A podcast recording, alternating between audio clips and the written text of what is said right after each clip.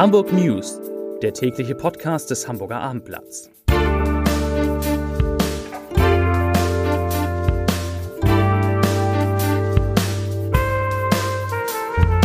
Hallo und herzlich willkommen zu unserer kleinen Nachrichtensendung. Heute geht es um den Streit innerhalb der rot-grünen Rathauskoalition. Es geht um den Unternehmensverband Hafen Hamburg, der vehement eine neue Kühlbrandquerung einfordert. Es geht um die Architektenkammer, die viele Vorteile in einem möglichen Erhalt der alten Kühlbrandbrücke sieht.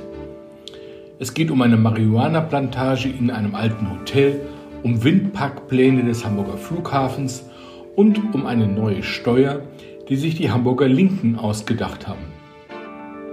Doch zu Beginn blicken wir auf die Top 3, die drei meistgelesenen Artikel auf abendblatt.de. Auf 3 Wegen Schlägerei muss Regiozug in Bergedorf stoppen.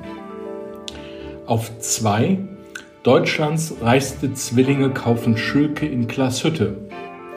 Und auf 1, also der meistgelesene Artikel heute, Eberhofer Darsteller lüftet Geheimnis einer guten Ehe.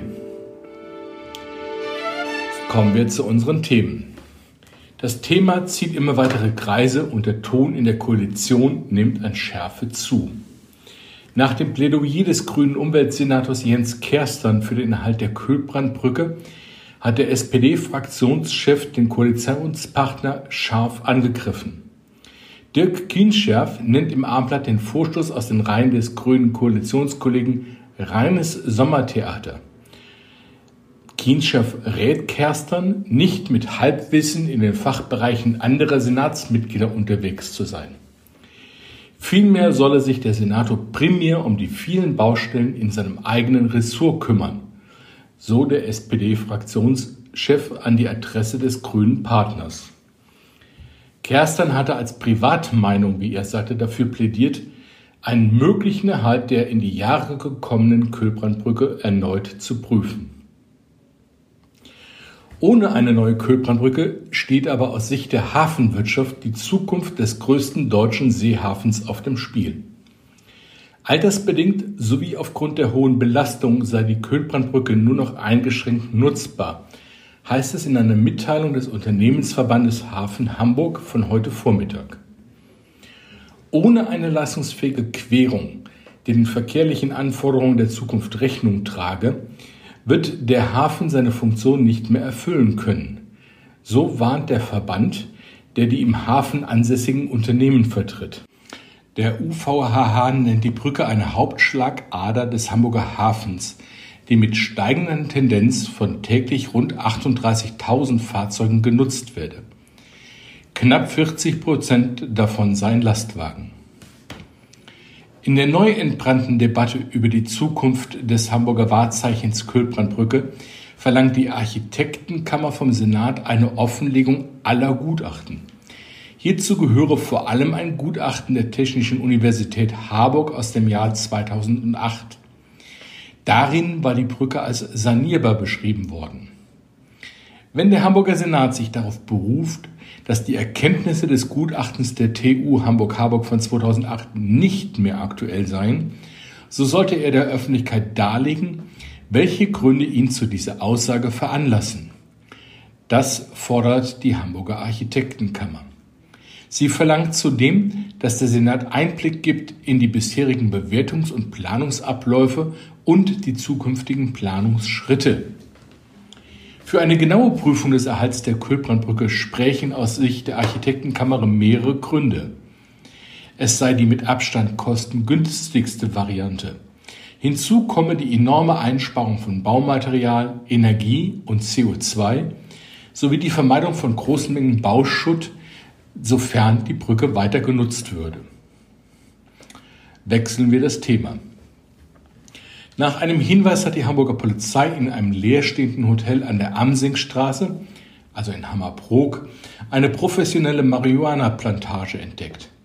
Beamte haben in dem Gebäude mehr als 400 Marihuana-Pflanzen und etwa 70 Kilo bereits geerntetes Marihuana sichergestellt. Sie nahmen einen 40 Jahre alten Kroaten fest. Der Mann aus dem Stadtteil Alsterdorf steht im Verdacht, der Betreiber der Plantage zu sein. Zuvor hatten Zeugen Marihuana-Gestank an dem ehemaligen Hotel gemeldet. Der Flughafen treibt die Pläne eines eigenen Windenergieparks voran. Er hat jetzt eine Betreibergesellschaft gegründet, die das 70 Millionen Euro teure Projekt umsetzen soll.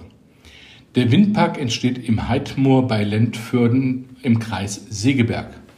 Dort sollen insgesamt sechs Windkraftanlagen ab dem Jahr 2027 oder 2028 jährlich mehr als 100 Gigawattstunden Strom erzeugen und damit den gesamten Bedarf des Flughafens sichern.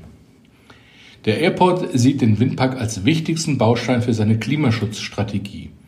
Damit soll Hamburgs fünftgrößter Flughafen seinen Betrieb schon vom Jahr 2035 an komplett von fossilen Energieträgern auf regenerative Energien umstellen und auf diese Weise CO2-frei wirtschaften. Unser letztes Thema. Die Linksfraktion in der hamburgischen Bürgerschaft hat eine neue Einnahmequelle entdeckt. Sie will künftig Haus- und Brieftauben besteuern. Zitat Das Leid der Stadttauben in Hamburg ist weitgehend menschengemacht und das bisherige Handeln der Stadt kann man nur mit untauglich und ahnungslos beschreiben. Das erklärte der tierschutzpolitische Sprecher der Linksfraktion Stefan Jersch. Daher wollen die Linken nun die Verursacher selbst zur Kasse bitten. Denn nach Angaben der Partei seien Stadttauben Nachkommen entflogener Zuchttauben und als solchen Haustieren gleichzustellen. Damit sind wir am Ende unserer heutigen Sendung angedankt.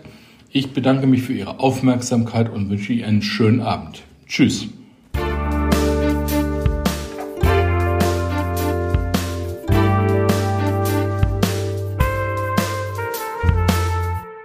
Weitere Podcasts vom Hamburger Abendblatt finden Sie auf abendblatt.de slash podcast.